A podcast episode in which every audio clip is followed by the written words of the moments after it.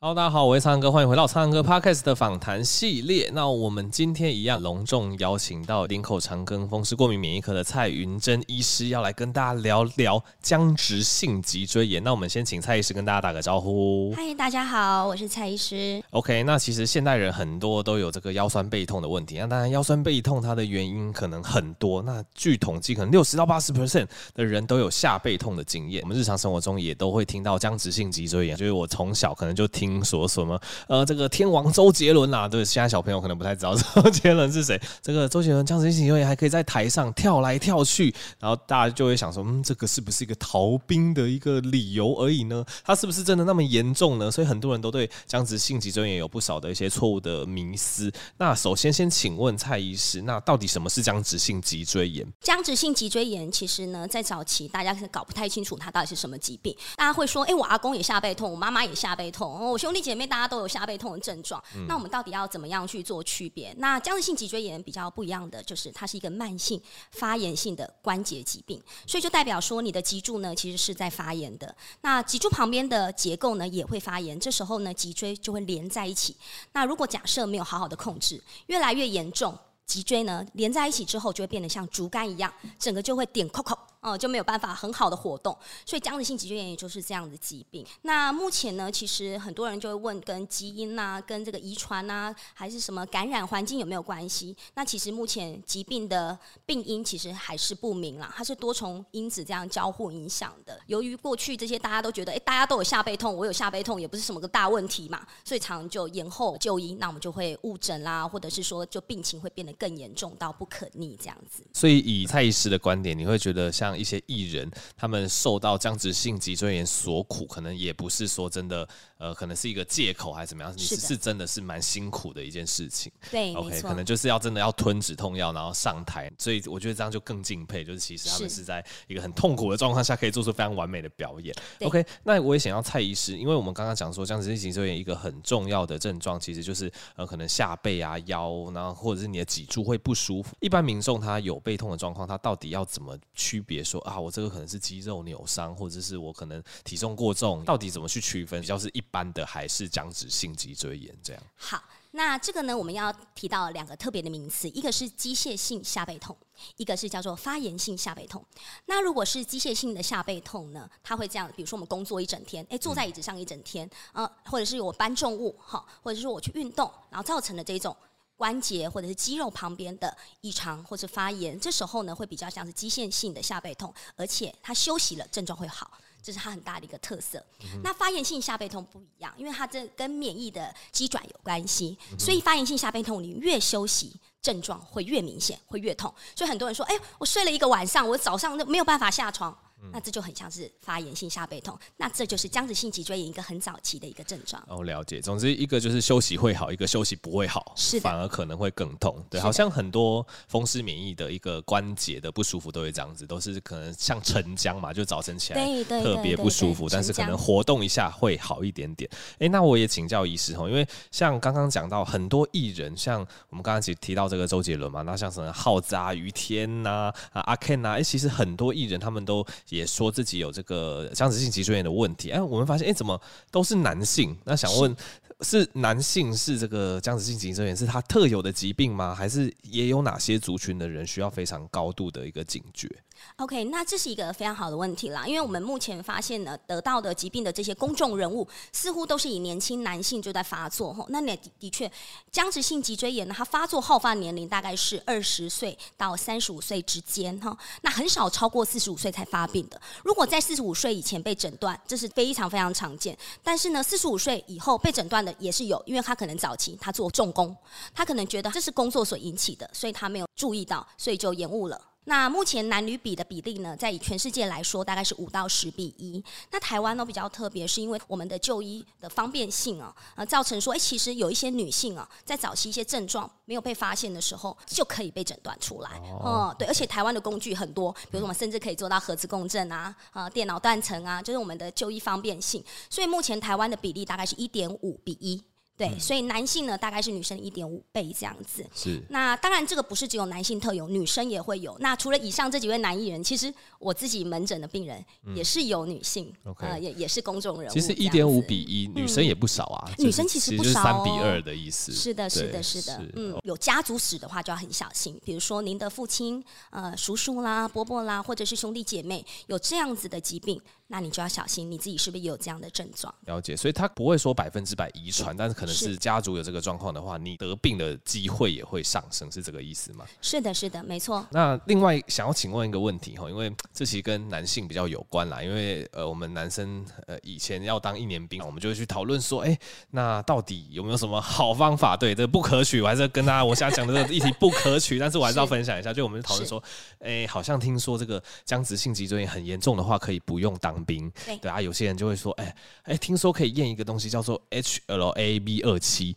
那有些人就，哎、欸，我们纠团去验好了，验说不定验出来有还是怎么样？哎、欸，我们就诊断是僵直性脊椎炎，我们可能就不用当兵这样子。那我也想要请问医师，哎、欸，我们抽血检验出这个 HLA-B 二七基因，是不是就说啊耶，我们就是僵直性脊椎炎，我们就是重病了，我们可以获得重卡，是有这样子的一个关联性吗？OK，那这个问题真的是。蛮有趣的，因为的确我们门诊遇到不少这样的 case 哦。是，对对，因为刚好他是发作在年轻男性啊，刚好又能够当兵的这个年纪哈，所以说很多病人来，他就讲了很多很多下背痛的典型症状。对，但是其实到底有没有？我们当然。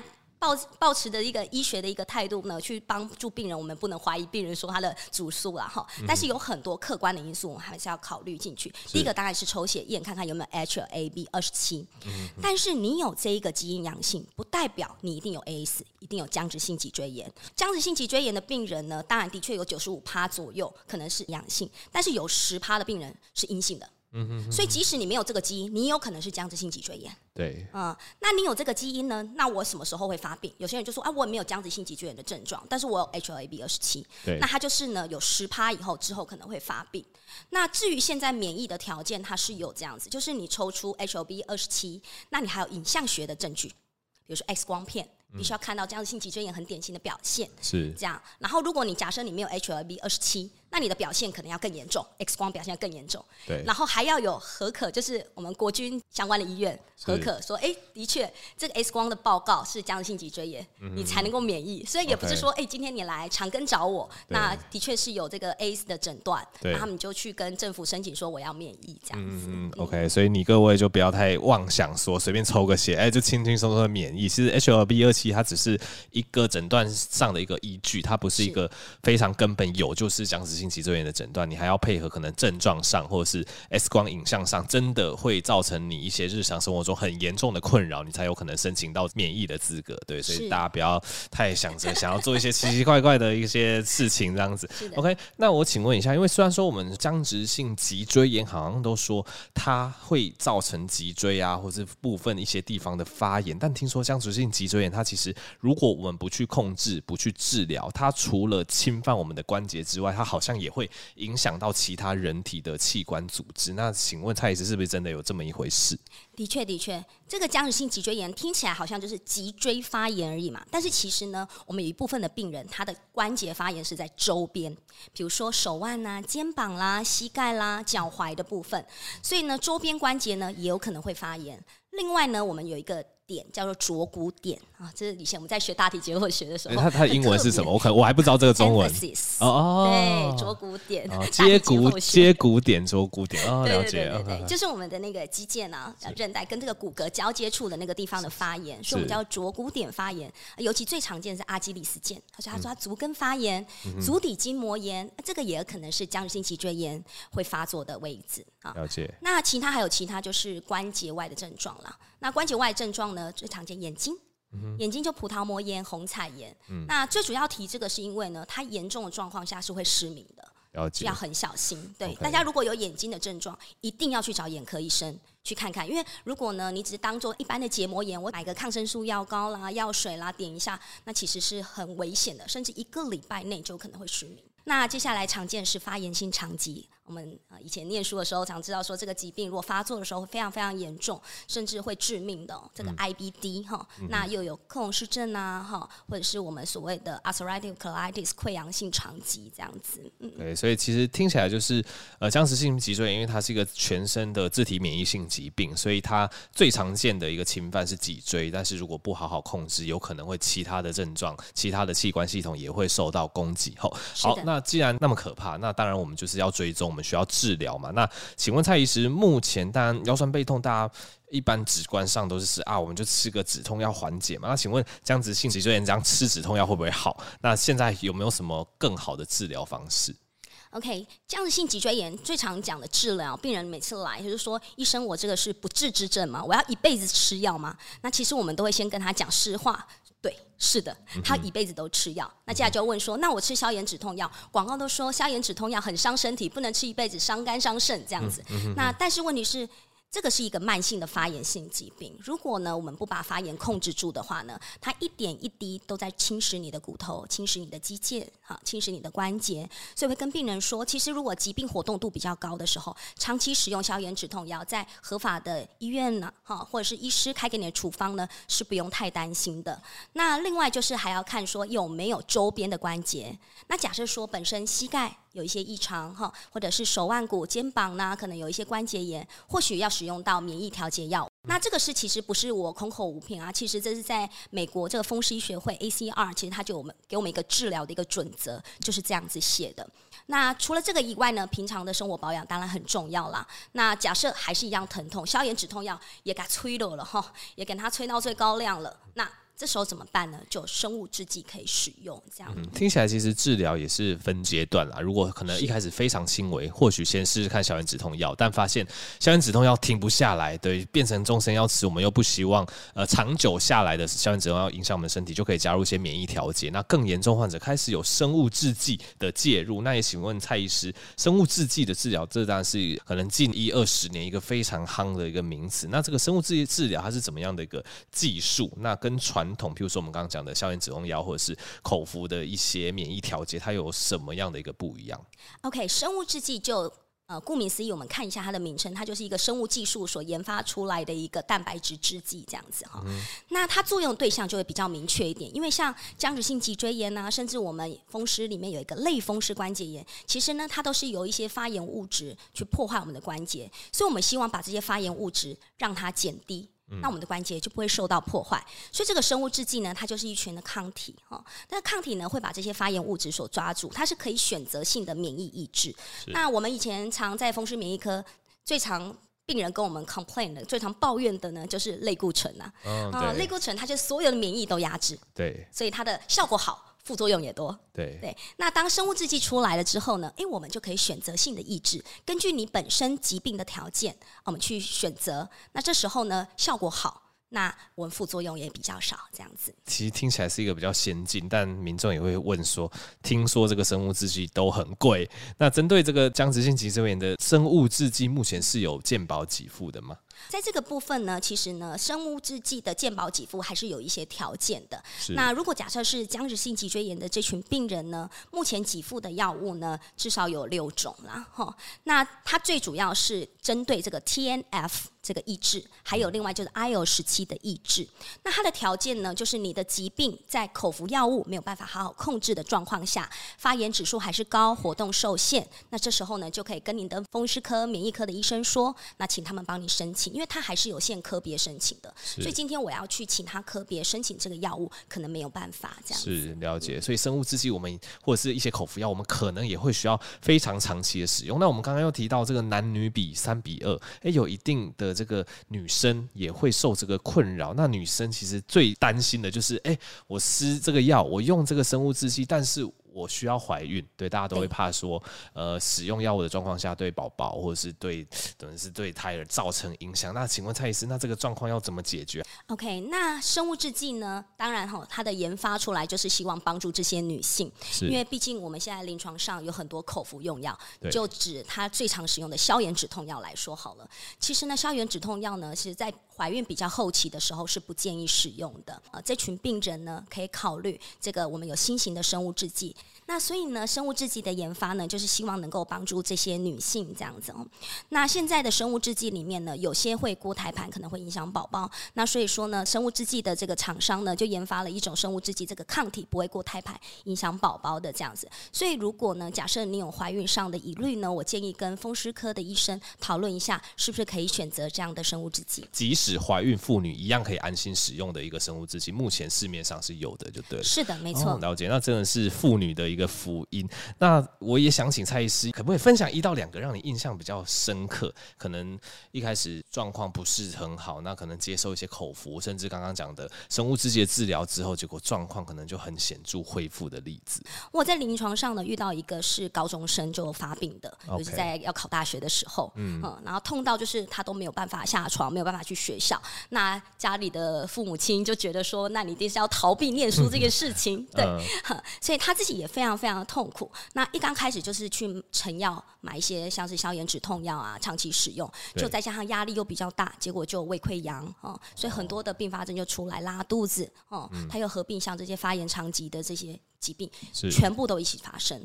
所以后来呢，来到我们门诊的时候，因为毕竟他说接下来要去念大学了，那他觉得说他每天要服用那么多的药物，一些交际应酬上呢，他其实也遇到一些困难，所以我们就建议他或许可以跟政府申请生物制剂的部分，那么用健保来协助他，因为毕竟一个月的等于他他打工，对，对。他打工也也也付不了这个药费啊，对，对，所以呢就建议申请看看，那很幸运他有申请过这样子，所以他现在目前是一个月打一针。